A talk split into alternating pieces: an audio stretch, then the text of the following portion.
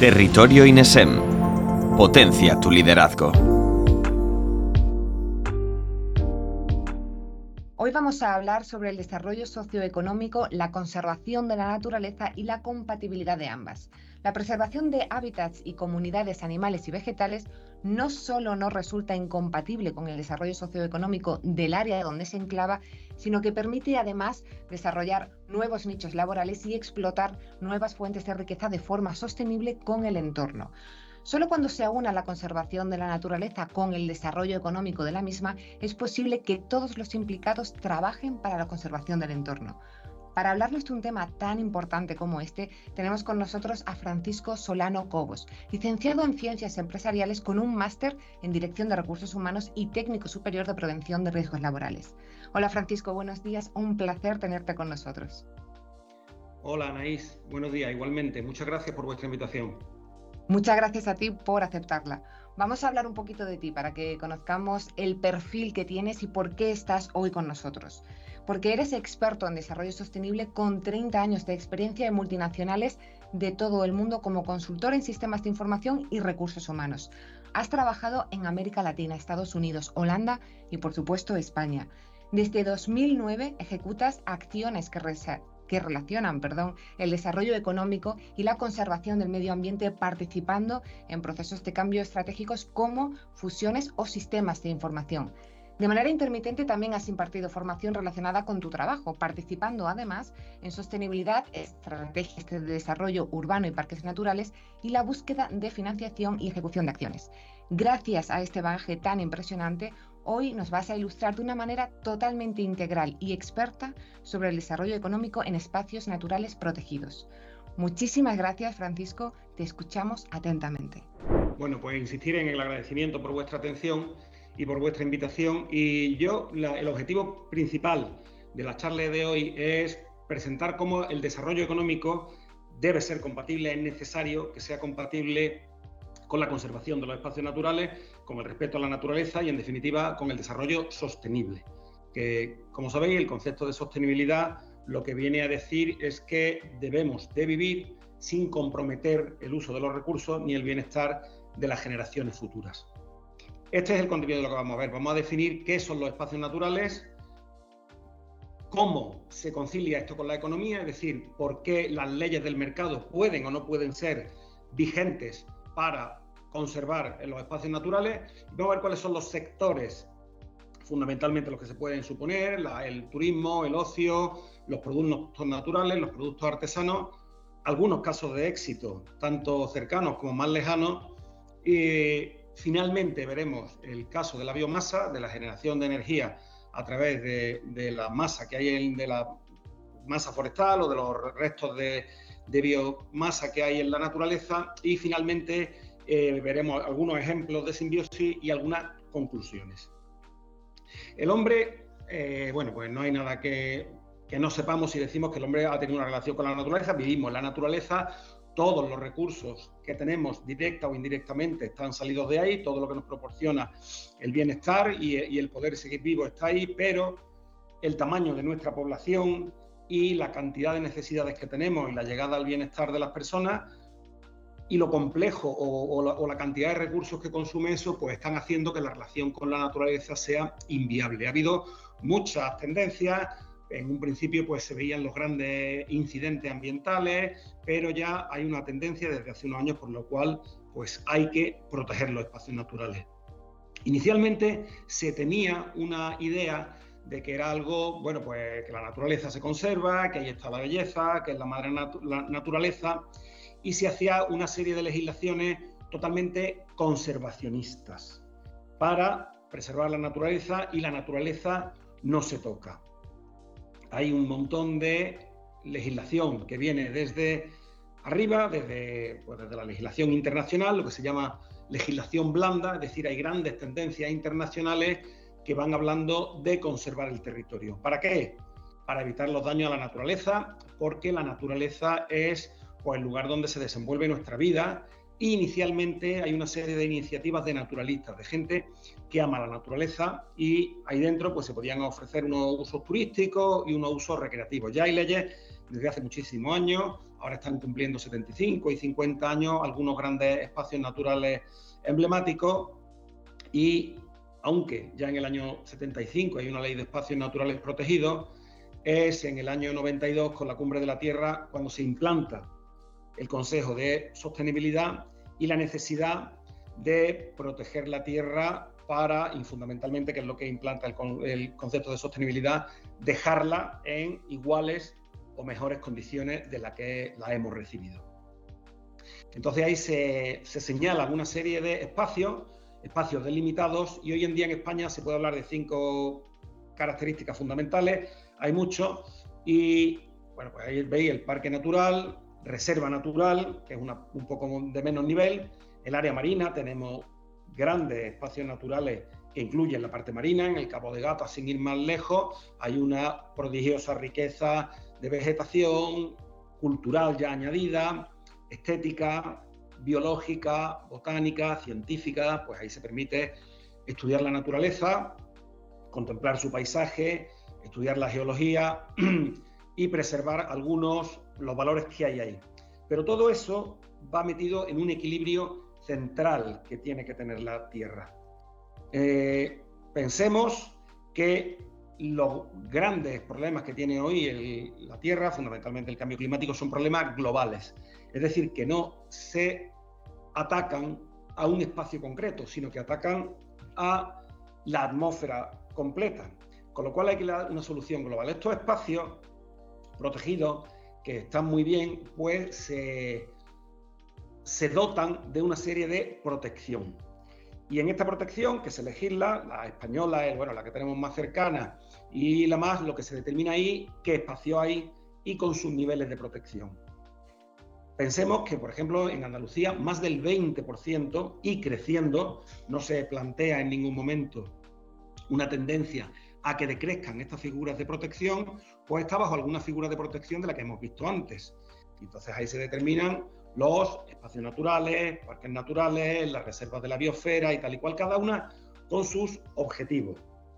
Y como ya decimos, los objetivos son preservar algunos de los equilibrios que hacen que la naturaleza pues no vaya hacia, hacia el final, hacia el final de alguna especie o hacia el final de alguna planta o hacia el final de algunos de los grandes ciclos y equilibrios que hacen que la vida sea posible. Si uno toma estas planificaciones, sobre las cuales, bueno, pues no voy a entrar en detalle porque aparte en cada región y en cada país cambia, pero lo que nos habla es de una zona geográficamente delimitada y dentro de esta zona hay a su vez eh, grados distintos, ¿no? Depende que esté el propio casco urbano de un municipio o que esté un área mucho más preservada. Por ejemplo, un parque nacional, que es el máximo grado de protección, como podría ser Doñana o Sierra Nevada, está rodeado de un parque natural, de un espacio natural que tiene un poquito menos de protección. Y ahí nos van a decir qué especies protegidas son las autóctonas, con las cuales esas se protegen y se fomentan. ¿Qué especies son alóctonas? Con lo cual, cuando se pida un permiso para cultivar, para mantener, va a haber una protección de determinadas especies de, eh, de plantas, de vegetales. Y qué actividades puede haber ahí. Entonces, no puede decir, bueno, pues que en determinados senderos no se puede eh, ir en bicicleta, porque están muy protegidos y porque solo se puede caminar por ellos. Nos va a poder decir si la pesca que hay ahí es una pesca intensiva o una pesca extensiva. En general, la agricultura, la pesca, la ganadería, se les llama intensivas cuando pretenden sacar un alto rendimiento, normalmente explotando mucho la superficie que tienen. Entonces dan mucho rendimiento para una superficie determinada. ¿Cómo? Pues agotando un poco la capacidad de reproducción de esa tierra o de ese espacio de agua. ¿En qué consiste? En provocarlo con fertilizantes, en protegerlo con insecticidas químicos o agresivos, o a lo mejor en meter una especie vegetal que no es propia de la zona y es más productiva que la autóctona, pero esta pues hace que tal fruta sea más grande o tal fruta esté más protegida frente a las distintas epidemias que pueden llegar. Todo eso hace agricultura, como digo, ganadería o acuicultura más intensiva, más productiva, pero a costa de ser más agresiva con el medio, de no ser autóctona y de no preservar el equilibrio que ahí no estaba conocido. Entonces, en estas planificaciones nos van a decir expresamente y muy normalmente que no se utilicen fitosanitarios de determinado grado químico, que no se utilicen determinados fertilizantes, que no se utilicen tales especies vegetales, por supuesto, regadío frente a no regadío, etcétera, etcétera. Pero va a haber detalles también, por ejemplo, que al definir una balsa de regadío, esa balsa de regadío pues tenga un islote dentro para que no sea una distancia demasiado larga o para que en esos islotes puedan anidar algún pajarito protegido o alguna especie en la que estamos interesados en mantener. Toda esta planificación es la que va a preservar los espacios. Como digo, son planes muy largos, bueno, ya son conocidos y evidentemente pues se va de la eh, actividad industrial, se va de todo lo que sea utilizar recursos no reciclables, se promueve que si hay una industria, dentro de que no sea una industria de, eh, muy contaminante, pues tenga un bajo uso de recursos, una baja emisión de residuos, que sean renovables, que sean reciclables, etcétera, etcétera. Entonces, uno ve toda esta planificación y ahí es donde debe circunscribir su eh, actividad económica. Porque lo que ya se reconoce y lo que se está hablando ahí es que los servicios que presta la naturaleza, normalmente pensamos en los servicios que presta la naturaleza, la fruta que me como, el, cerdo que estoy ahora mismo tengo hecho aquí en unos embutidos que estoy comiendo, el agua, etcétera, etcétera. Pero esos recursos de aprovisionamiento que son evidentes, la carne, el pescado, la madera, los metales con los que se hacen hasta las pilas, con las que cargamos y las baterías con las que cargamos nuestros aparatos eléctricos y electrónicos, están además donde están porque hay unos equilibrios. Y a eso es lo que se les llaman los servicios de regulación. Por ejemplo, la polinización. Si no hubiera polinización, pues no tendríamos plantas. Si no hubiera unos servicios de regulación del agua, no tendríamos vegetales ni tendríamos la tierra en su sitio. Los bosques fijan la tierra y, fijan el ciclo del agua. Si nosotros no tenemos bosque en un terreno erosionado, pues lo que va a ocurrir con el agua es que el agua va a circular y se va a ir y la tierra va a estar seca y la tierra se va a desplazar también, se va a erosionar. La regulación del agua, exactamente. Estamos viendo ahora mismo, por determinadas noticias que estamos viendo actual, que el agua del río es esencial, pero no es la única. Hay unos acuíferos debajo del agua con los cuales se provee de mucha más agua que la de los ríos. Hay muchísima agricultura que el agua viene de los regadíos. ¿Cómo se provisiona ese agua? Pues con un ciclo del agua que existe. Es decir, es importante no, no solo el agua, sino el ciclo del agua, cómo va regulándose. Todo esto son servicios ecosistémicos no evidentes, pero imprescindibles. Entonces, eh, hay una tendencia ya creciente, de hecho la Unión Europea ya habla del uso del suelo para valorar esto. Puede ser con medidas fiscales, puede ser con medidas de con subvenciones, con prohibiciones o con inversiones de muchísimas maneras, pero esto hay que regularlo, porque si el parque natural no existe, además del tercer tipo de servicio que vemos aquí, que es el, cultural, es decir, un sitio donde yo puedo ir a pasear, donde yo tengo un paisaje, donde puedo hacer incluso mi romería a la Virgen, porque existe un paisaje maravilloso que forma parte del patrimonio cultural. Si todo esto no existe, eh, vamos a encontrarnos un territorio no cohesionado, con menos salud, con menos agua, con una tierra endeble que no cultiva. Y todo esto debe de interpretarse en el territorio. La Unión Europea ya ha sugerido y ya está poniendo por escrito que va a ir exigiendo que los productos que vengan tengan un origen igual de sostenible que el de aquí. Y si no, van a solicitar unos impuestos y unos sobrecostes por eso, para retribuir los servicios ecosistémicos. O sea, yo no puedo estar limitando mi agricultura y no haciéndola agresiva para, para que me invadan con una agricultura agresiva. Y de eso es de lo que se trata. Entonces, los, la tendencia que hoy en día, ponemos aquí donde el mercado no llega, es que los, los espacios naturales no son solo un parque temático que no se toca con unas baranditas y en que los animales están ahí y los vemos eh, retozar y vemos un, un, árbol singular desde lejos, sino que son mucho más que eso son un espacio donde ya se está generando un beneficio económico que debemos valorar, entre ellos de manera muy evidente el, CO2 que están capturando y que hacen que, que esté contenido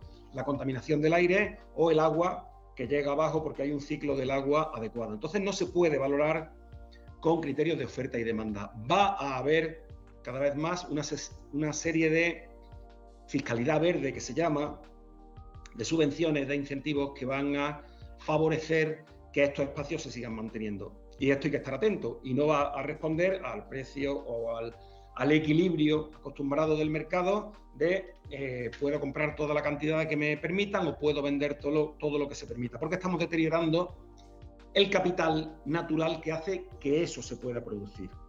Es decir, yo tengo una nave industrial y la amortizo porque la nave industrial me va a durar 50 años y voy viendo el valor que pierde, pues igual tengo que valorar mi patrimonio natural. Y ahí es donde se habla del crecimiento económico. Por un lado, va a haber un crecimiento económico eh, propio relacionado con las actividades que ahí se hacen y por otro lado va a haber pues lo que hemos indicado ahí, una serie de incentivos fiscales, de subvenciones, de financiaciones y tal, para favorecer este reto demográfico. El Ministerio del Medio Ambiente actualmente y, y, los grandes centros directivos del Estado que se ocupan de esto también hablan de reto demográfico, de fijar ahí una serie de servicios y de riqueza económica. ¿Qué se puede hacer ahí? ¿Cómo se puede ganar dinero y cómo se puede explotar un beneficio para que la gente se quede a vivir en estos espacios naturales y puedan vivir ahí? Bueno, pues nosotros hay un modelo eh, que es el modelo Canvas, Canvas significa lienzo, es una gran pizarra, en la que las empresas deben pensar qué hacen para que sus productos sean atractivos. La segunda variable a analizar es claramente la financiera, es decir, por un lado tengo que hacer cuentas ver cómo se vende mi producto, qué inversión hago y qué dinero necesito para hacer eso. Pero esta quizás es la que más nos va a distinguir en el, apartado de los espacios naturales, de poner en valor, como se suele decir, el hecho de estar en un espacio natural protegido. Y que vendría a responder a dos preguntas. La primera pregunta es por qué alguien va a parar en mi tienda o alguien me va a llamar por teléfono a mí o va a aprovisionarse de mi producto, dentro de la tienda va a elegir mi, Magdalena, como veis ahí, dentro de la estantería y no va a elegir la otra. Y es porque es la más barata, porque es verde, porque trae chocolate o porque ha visto un anuncio que le ha parecido muy atractivo.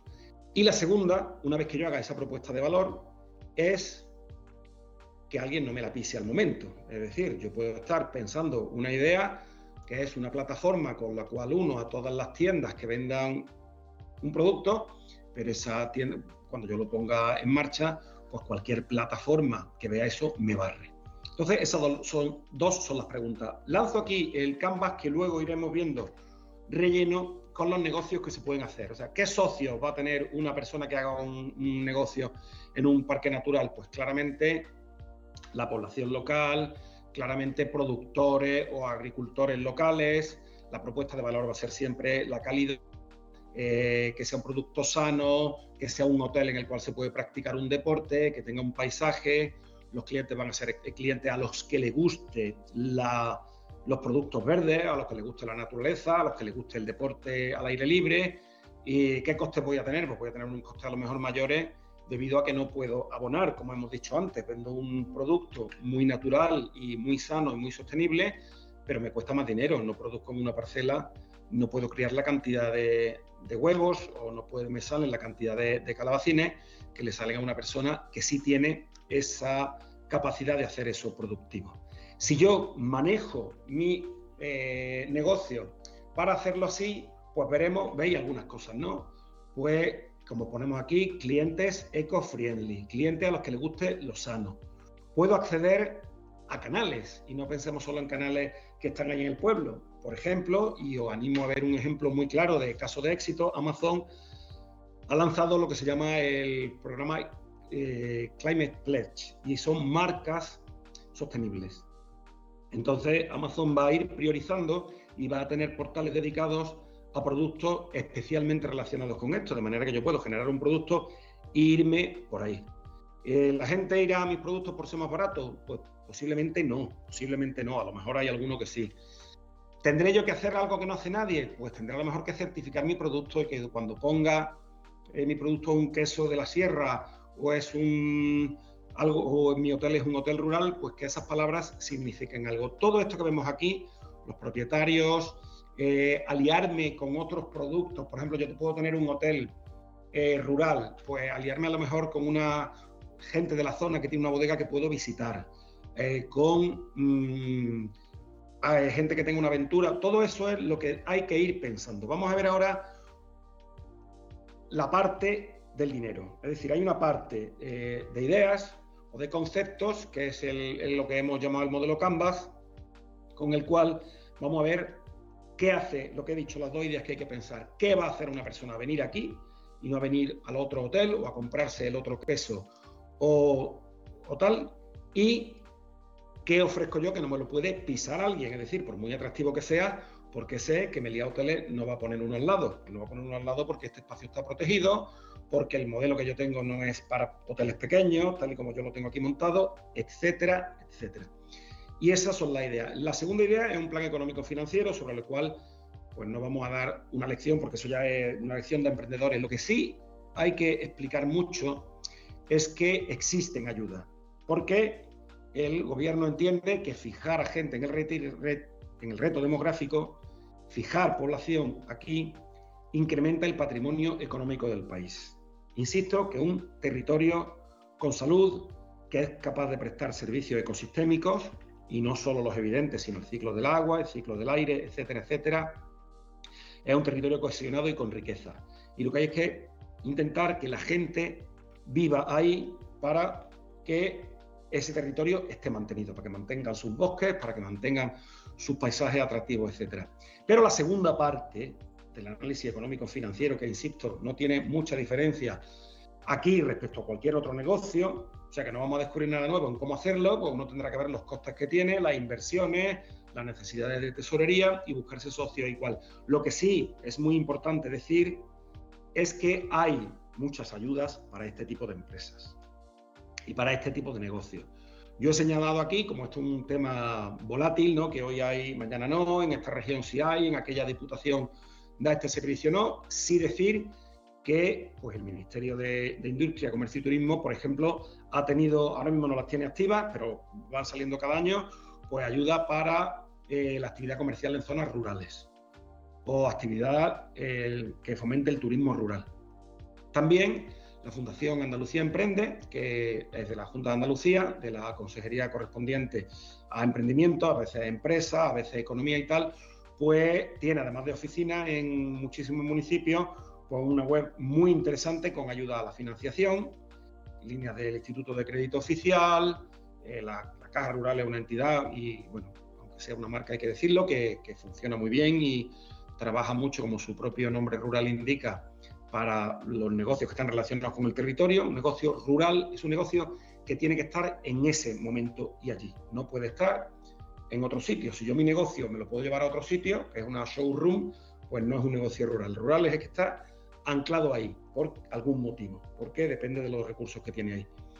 Y luego hay una gran serie de ayudas y subvenciones, pues ahí tenéis Innovativa, eh, digitalización de las pymes, todo lo que es poner una web en condiciones para acceder, enlazando con lo que he dicho antes de Amazon, con la digitalización de nuestro producto. Nuestro producto puede estar ser muy rural y muy sostenible, no hay que confundirlo y muy artesano, pero nosotros podemos mezclar eso perfectamente con una potencia digital buena y con que esté en un portal. Y cuando una persona en cualquier del mundo busque un queso sano o una, una especia o un romero y un tomillo que tal, pues lo encuentre la primera manera y tenga un sitio magnífico donde puede pagar de una manera cómoda y segura y donde mantener unos plazos de entrega adecuados y unos precios los cuales no se va a echar la mano a la cabeza cuando diga que no tengo un sistema de envío bueno o que le cuesta mucho dinero ponerlo.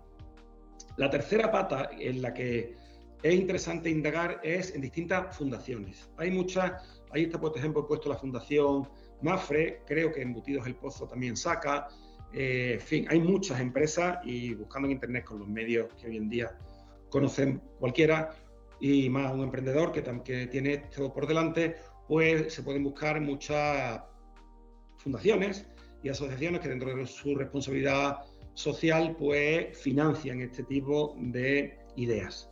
La idea, pues nada, animo mucho a buscar por ahí y a ver los proyectos, la financiación que tiene. Repetimos, dos patas para montar el negocio. Una pata, eh, ¿por qué mi negocio es atractivo?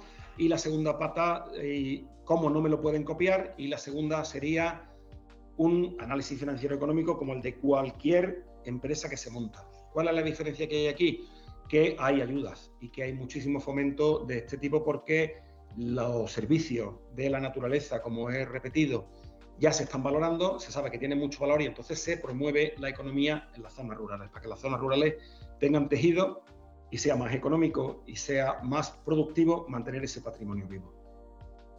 Tenemos que pensar que los negocios no son una ocurrencia. Ya tengo la idea buena, ya he visto que cerca en mi parque natural puedo montar una experiencia de aventura, de ocio, que puedo fomentar esta, verdura que hay aquí o este producto natural, pero tengo que conocer el servicio, hay que indagar sobre él y conocer el sector y adaptarse al entorno, ver los precios que tiene, etc. Y un asunto muy importante para lo cual también hay ayuda expresa, eh, ahora mismo hay algunas abiertas de hecho, es instalar la sostenibilidad. Instalar la sostenibilidad quiere decir que cuando yo diga que mi producto es verde, que cuando yo diga que mi producto es orgánico, lo sea y yo explique eso.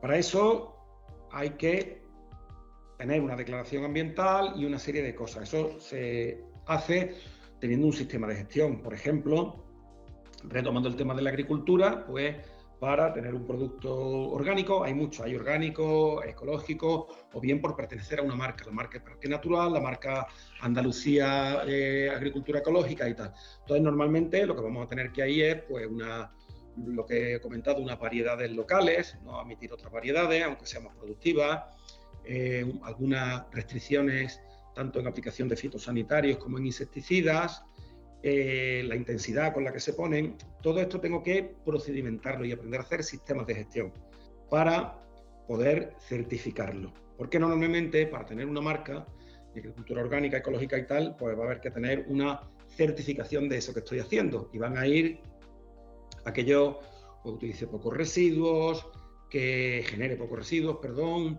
que utilice una cantidad pequeña de recursos, que no utilice productos químicos, envase y embalaje, que lo que utilice de envase y embalaje sea reciclable, etcétera. Y todo eso hay que aprenderlo. Hay que aprender otras competencias que aprendemos con el servicio, que ya nos podemos imaginar, pues no asociadas a, pues, sea, a devolver con mucha facilidad, a vender grandes tamaños, pues a mejor vender tamaños pequeñitos, a dar facilidad de que el uso se extienda. Todas esas cosas van con la idea de verde. Y si uno puede entrar en una denominación de origen cualificada o en una iniciativa geográfica preferente, pues es un valor añadido. Si nosotros buscamos unos garbanzos estándar, pues unos garbanzos, hablo un poco de oída, valen a lo mejor menos de 2 euros. Si buscamos un garbanzo de escacena, pues vale por encima de 3 euros. ¿Qué tiene eso? Pues lo que le sugeriría a la gente es que está más bueno, por eso la gente quiere pagar más. Pero ¿por qué alguien puede poner ese nombre ahí dentro y está dentro de una iniciativa geográfica o de una denominación de origen? Porque ha cumplido esas normas. En esas normas normalmente va también el territorio, porque estará en la zona.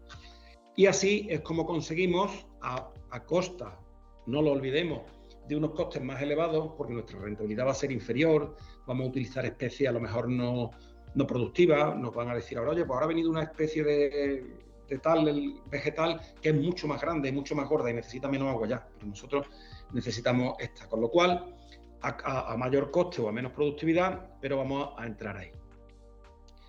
Vamos a ver otro de los sectores. El sector turismo, pues es claramente eh, lo que se puede ver por ahí fundamentalmente hay turismo, productos naturales y productos artesanos. ¿Qué tenemos que tener? Algo diferencial. Pues pensemos en el turismo astronómico que le llaman, o en el eh, de ver paisajes por la noche, pues ese turismo es diferenciado, porque en una ciudad no se puede hacer eso. Entonces, por mucho que una multinacional que tiene la Melía vea eso, podrán ofrecer cosas, no lo dudo, más atractivas, pero irse a este parque natural y ver aquí una interpretación de la naturaleza como esta no la tiene. Mezclarlo con eh, visitas pues a, infinidad de especies de pájaros, especies de animales y tal y cual. Y siempre vincularlo a el territorio, es decir, algo que no pueda ser reproducido fuera de aquí. con ello la gastronomía, etcétera, etcétera. Aparte del turismo y mezclado con él está el turismo, el, perdón, la producción o el desarrollo económico basado en productos naturales. Los productos naturales normalmente van a ser agrícolas o ganaderos y ahí en lo que entramos es en aceite, carne, queso. Hay una gama extensa. Alguien puede tener una ocurrencia y la iniciativa de lo que ocurre. Pues, de este pueblo es típico tal dulce o la receta tal, el tomate, la cosa más que nos pueda parecer a nosotros más simple del mundo, pero se le puede poner en valor diciendo pues, que los tomates son de aquí, que la carne es de aquí, que el aceite es de aquí. Y con eso conseguimos darle valor. Las especies, las especias, las plantas aromáticas, frutos secos, pero siempre producto con nombre y apellido, como hemos dicho, ¿no? Tomate de tal pueblo, cerdo de aquí, cordero de la Sierra del Segura, etcétera, etcétera. Y esto es lo que consigue que el producto se diferencie, que sea más atractivo. Normalmente, normalmente no, siempre van a ser productos de una alta calidad por la que la gente está eh, proclive a pagar más y dispuesta a eso, pero tienen que tener una marca trabajada. El siguiente escalafón son los productos artesanos. Puede haber incluso un poco más de producción. Con el producto artesano hay más valor añadido. Pensemos que la, hay una, cuando nosotros vemos la cadena de valor de un producto, que decimos que es la cadena de valor de un producto, pues desde que cuando yo lo compro, cuánto dinero vale de la tienda, eso es comercialización. Y si ya si volvemos a donde se fabricó, el dinero que hay ahí, que ha ido a pagar a las máquinas, a los, obreros especializados, a los ingenieros que lo han fabricado y lo han diseñado y tal, todo eso es valor añadido en la producción. Y finalmente, lo han añadido en la fase primaria, en lo que a los agricultores, a los ganaderos o a quien lo ha extraído. Entonces, si nosotros generaremos más riqueza, si más partes de esta cadena de valor están en el territorio.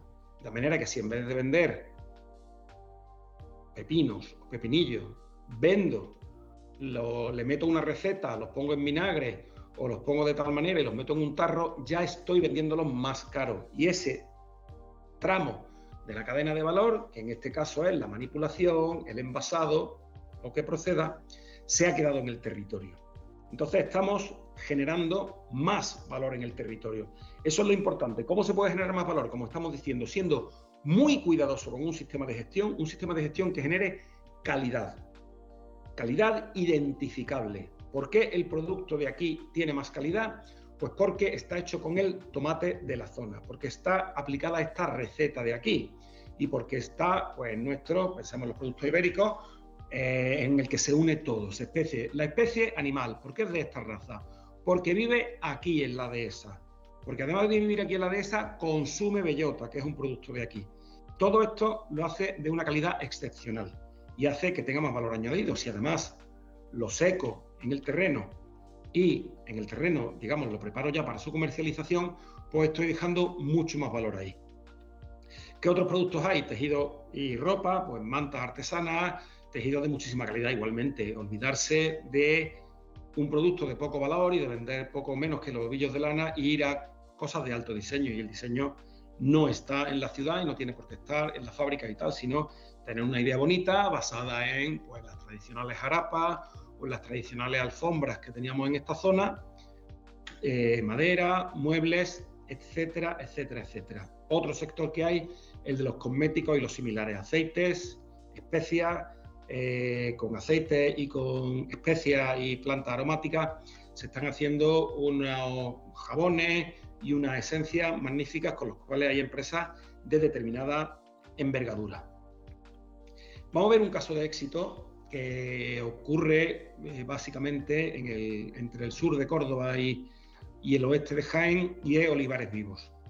Entonces, en estos pueblos se encontraban con que había un olivar intenso, con abuso de fertilizantes y de fitosanitarios. La tierra estaba ya sufriendo y estaba perdiendo productividad. Se utilizaba maquinaria pesada, grandes monocultivos y cultivos, pues, extensiones muy grandes. ¿Qué es lo que ocurría ahí? Pues se perdía la biodiversidad. ¿Por qué se perdía la biodiversidad? Porque un pájaro cuando migra necesita pararse en estas pequeñas no sé si decirle instalaciones o facilidades que hay en un cultivo, y es la higuera que había, o el frutal, o la acequia que partía las parcelas. Y ahí, aparte de descansar y de tomar la sombra, la gente que trabajaba y de comer cuando cortaban, pues los animales nidificaban, los animales se detenían, y ahí vivía el búho, etc. Bueno, todo eso se cortó con la eh, aplicación extensiva. Los grandes tractores tenían que pasar por la zona, cada metro cuadrado que se perdía de productividad era menor producción y se metían fertilizantes fuertes, abonos fuertes eh, y se protegía con insecticidas fuertes. Entonces todo eso hizo una producción, pero a costa de que la tierra reduzca su potencial. La tierra ya no tiene tanto riqueza para producir, se, se erosiona y se pierde la retención de agua. Con lo cual hay una pérdida a largo plazo y una pérdida mm, en consecuencia de la biodiversidad. Los aves las podemos ver por ahí en alguna, cuando veáis por curiosidad y busquéis algún pájaro de vuestra zona, y hay algunos que te dicen, es un indicador de riqueza de la biodiversidad. Es decir, donde este ave vive, indica que la biodiversidad es rica, porque vive en este ambiente que, eh, que os he contado. Entonces el proyecto fue un proyecto experimental que consistió en pasarse a los abonos naturales, dejar que en el suelo hubiera vegetación, el suelo no se pelaba, no se estaba arando todo el rato y se restauraron unos espacios improductivos. Improductivos a corto plazo. Entonces pues había nidales, charcas, bebederos, acequias, todo lo que hace un paisaje si comparamos y pensamos en una explotación agrícola en los olivares de hace eh, un siglo de hace 80 años con lo que hay hoy. Entonces eran espacios cortados por las veredas, por sombra y tal. ¿Qué ocurrió? Porque se recuperaron los servicios de los que hemos hablado y apareció un mayor valor patrimonial. Esa tierra era más rica, tenía más calidad en los, análisis. Y apenas perdió productividad, dicen. Yo reconozco que esto, aunque lo pone en el proyecto, podría tener matices. Puede que reduzca la productividad. ¿Por qué? Porque, bueno, pues se hace una, una ganadería, una, perdón, una agricultura menos intensa y porque ahora lo que estamos es mejorando muchísimo la calidad. Hay una gestión de la marca y ahora donde antes el aceite se confundía con otros, ahora lo podéis buscar en las estanterías, pues hay un aceite con una siluetita de un pájaro preciosa y un aceite de mucha más calidad. Y sabemos que podemos vender la botella a un precio mucho más elevado, con lo cual tenemos unos ingresos mayores además de tener unos ingresos mayores, se mantiene el patrimonio porque estos olivares, con su tierra rica, con su tierra nitrificada, con su ciclo del agua mantenido, tienen un valor mayor patrimonial, pero se encontraron con otros ingresos adicionales y era un turismo ornitológico. Entonces esto se ha integrado en la marca y eh, se ofrecen rutas para que la gente vea aves que, bueno, que antes no había y que indican que hay ahí una riqueza de la naturaleza bastante grande. Entonces la gente ve, ve cómo se hace el aceite, ve cómo se ha desarrollado este proyecto, prueban estos productos de tanta calidad y ven los pájaros. Entonces hay unos ingresos por turismo que no es que sean importantes, pero que refuerzan el mayor valor de la marca. Y entonces ahora mismo estamos hablando de una marca premium que se puede vender a unos precios mucho mayores, no hay por qué vender tanta cantidad y compensa todos estos esfuerzos que se están haciendo de espacios teóricamente menos productivos, etcétera. Mirando este proyecto, encontré proyectos exactamente igual, pero es que era el mismo proyecto, pero ocurría en Argentina y con el pastizal. Entonces resulta que en la, en la provincia de Buenos Aires, pues encontraron que los alrededores de la ciudad de Buenos Aires, lógicamente, pues había una serie de ganaderías, igual que habían hecho un, un pastoreo intensivo, una ganadería intensiva, habían arrancado unos unas zonas que había allí, que le llamaban bandas, donde había pues charcos, pequeños, no bosques, sino oasis, vamos a llamar, ¿no? Y todo esto se eliminó y eran grandes esplanadas. Entonces ahí eh, se cultivaban las reses, pero se perdió la productividad. Entonces se cambió y se pasó a la misma. Es que es curioso lo, parecido que es el, proceso, ¿no? Entonces se recurrió de nuevo a recuperación de estos espacios recuperación de servicios, volvieron a aparecer una especie que estaban prácticamente olvidadas, como el ñandú, un ciervo típico de allí, y Ocurrió también lo del turismo. La, gente vino a ver la zona, vino a ver estos animales, cómo se hacía la carne y tal, y generaron la carne de pastizal nativo. Entonces, una carne de pastizal nativo con estas características, con una calidad esperada por el cliente mucho mayor y con un precio más grande. Recordamos nuevamente que estas marcas hay que mantenerlas con un sistema de gestión adecuado. La marca no es poner, donde antes yo ponía aceite, ahora pongo eco aceite y donde anda en mi etiqueta del aceite. Era amarilla y roja porque era el color que le tenía puesto, pues ahora la pongo verde y blanca entera y pongo aceite bio. No, esto lleva detrás un proceso de lo que estamos hablando, de calidad en el cual limito los impactos, en el cual controlo los consumos, etcétera, etcétera. Y eso es esencial. Eh, otro modelo que podemos ver aquí es Corsevilla, que es un modelo cooperativo. El modelo cooperativo es también muy interesante en los espacios naturales porque permite al, pequeño productor disponer de servicios al estar asociado. Entonces, en la cooperativa, pues normalmente en la cooperativa disponemos de veterinarios, se dispone de alguien que nos explique cómo se hace el sistema de calidad, de acceso a las subvenciones y de otra serie de servicios horizontales que un pequeño propietario no puede tener pero accediendo a, la cooperativa, la cooperativa los da y los da a un precio interesante. Entonces, pues vemos aquí asociados, pequeños agricultores, en este caso pequeños ganaderos, que se comportan en el mercado como una plataforma de 600 socios, es decir, que se comportan como una empresa muy grande y en ella pueden vivir. ¿Qué vende Corsevilla? Sostenibilidad, artesanía, calidad. ¿Qué es lo que tienen? O productos de ganadería fundamentalmente, ibéricos, eh, carne, cordero, queso, etcétera, etcétera, etcétera. Y con el mismo modelo. Entonces, incidir aquí también en la sostenibilidad eh, ambiental, que es de la que hemos estado hablando a todo este rato, una eh, sostenibilidad ambiental relacionada porque se puede tener un crecimiento económico sin impacto ambiental, pero que también hay un impacto social, es decir, pequeños propietarios a los que les costaría acceder al mercado con su tamaño financiero, con su músculo técnico, pues pueden, gracias a participar en una cooperativa, tener un veterinario, tener acceso a, líneas de financiación, tener acceso a un sistema de calidad, etcétera, etcétera, con lo cual se suben a esto y aquí acceden también a la sostenibilidad social.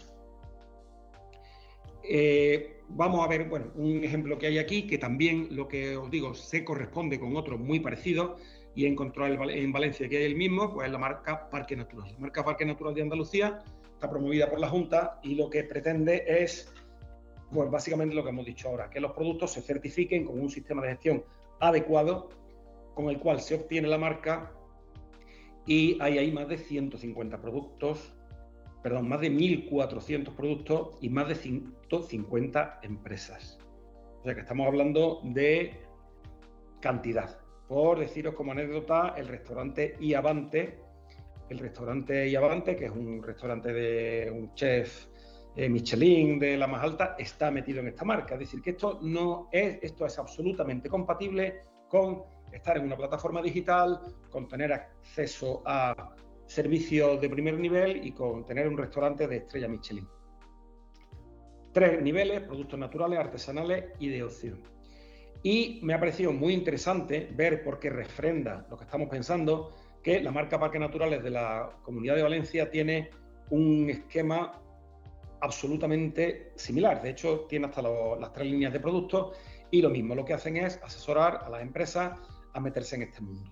Entonces estamos hablando de un sistema de gestión que me garantice que lo hago bien. Una idea de sostenibilidad, productos naturales, productos propios, no reproducibles por una persona en un garaje, no reproducibles por una multinacional porque no les interesa venir aquí o porque no tienen las condiciones naturales que me dan este producto o este servicio y un sistema de garantía que vaya sellado ahí, que donde pone escacena al lado de la palabra garbanzo o eh, otro cualquiera, pues la gente lo conoce vemos aquí el, rey de los casos, ¿no? El queso payollo, no reproducible, nadie puede hacer queso payollo si no tiene cabras payollas y no tiene el clima que tiene la sierra.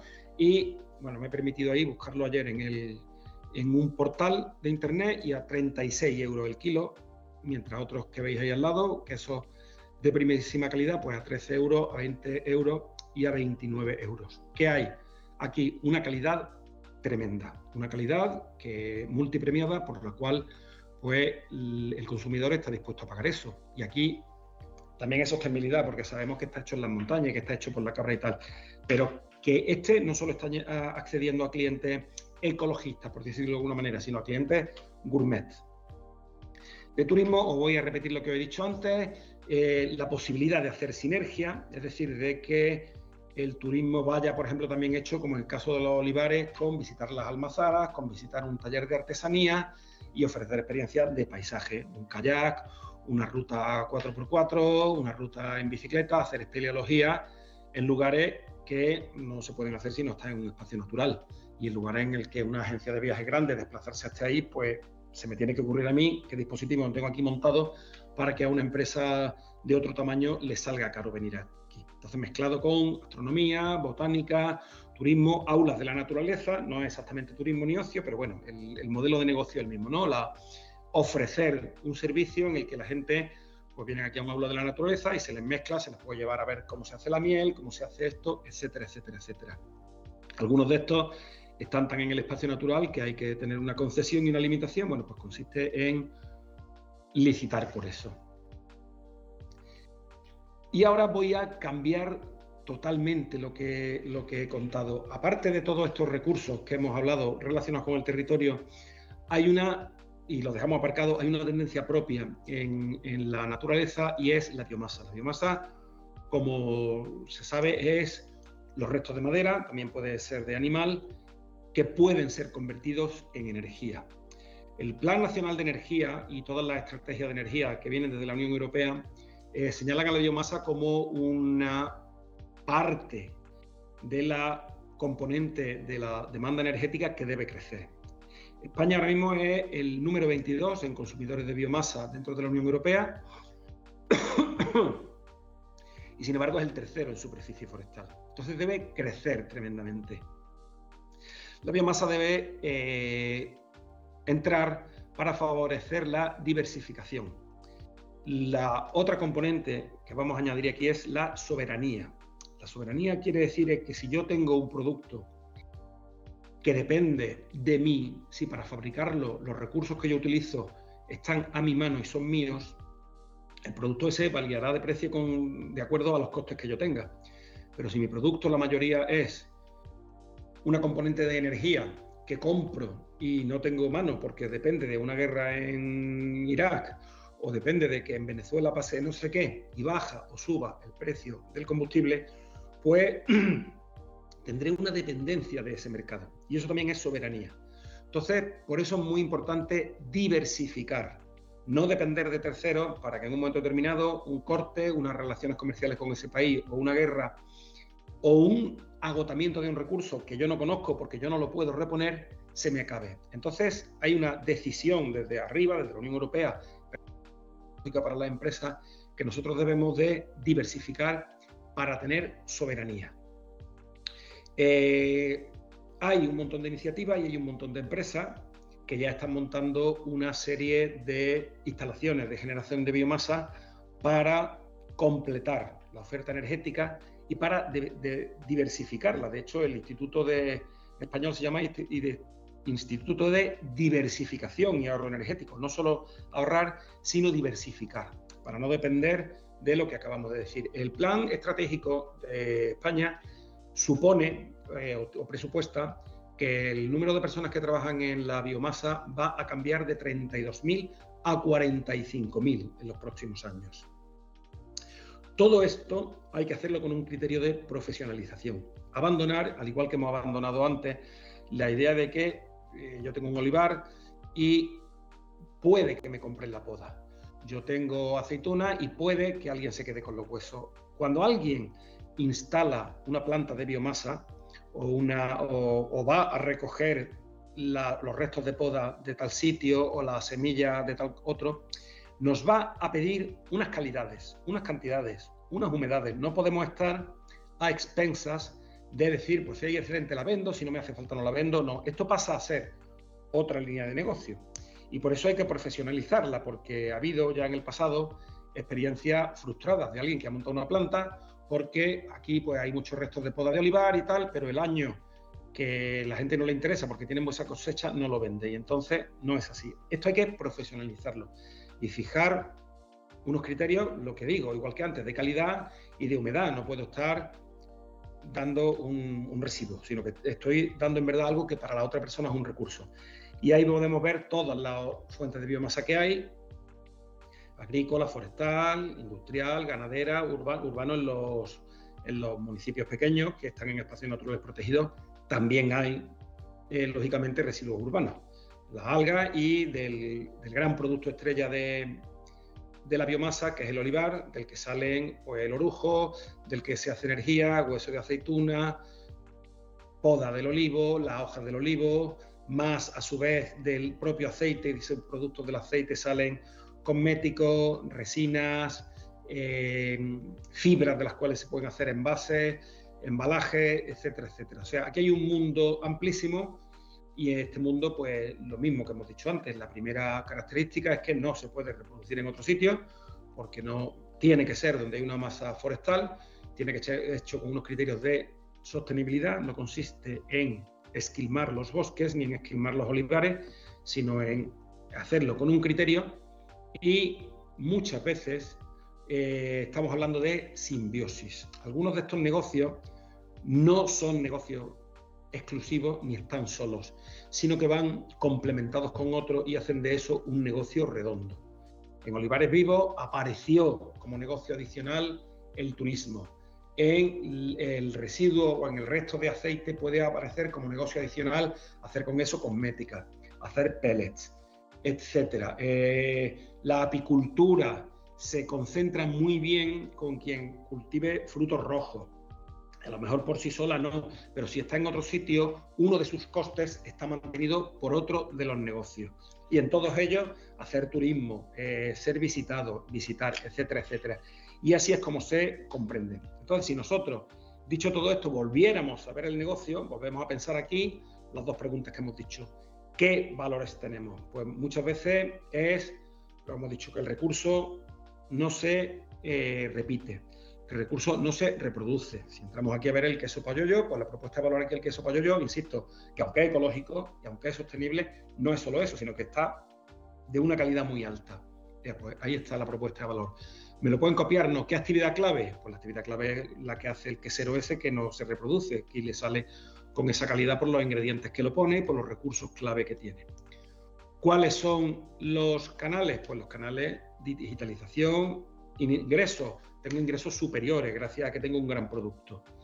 Tengo costes, tendré costes superiores también, porque esa producción y la eh, supongo que como come esa cabra no es eh, pienso barato, que esa cabra necesita estar en el campo para tener una salud y tal, bueno, pues entonces también tiene más ingresos. Tengo una certificación del veterinario, son de una raza, no la puedo mezclar con otros que me saldrían más baratas, etc. Y así es como vamos, pues, construyendo el negocio sostenible. por donde hemos pasado y más o menos, pues creo que habrá eh, quedado claro. Entonces, bueno, pues recapacitando todo lo que hemos dicho, decir que los espacios naturales, bueno, son un fenómeno creciente, que más claro que nunca, que, que van a crecer, o sea que cada vez va a haber más superficie y más protección de los espacios naturales, que prestan unos servicios económicos, servicios a la sociedad, estéticos, de, de lo que pero que son unos servicios económicos que hacen que el resto de la economía funcione encima. El resto de la economía no podría funcionar en un sitio donde no hay ciclo del agua, donde no hay ciclo del carbono, donde no hay ciclo del nitrógeno vivo. Reventaría. Y entonces que eso va a haber una tendencia a que mediante impuestos, mediante ayudas, mediante políticas de reto demográfico se fijen.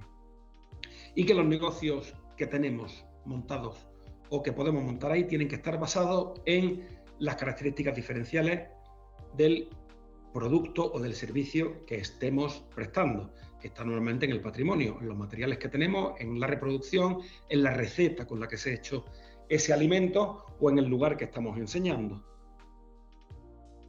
Yo, por mi parte, os agradezco la intervención y hasta aquí eh, pues, he llegado. Espero que os haya parecido interesante y, como siempre, muchísimas gracias y hasta la próxima.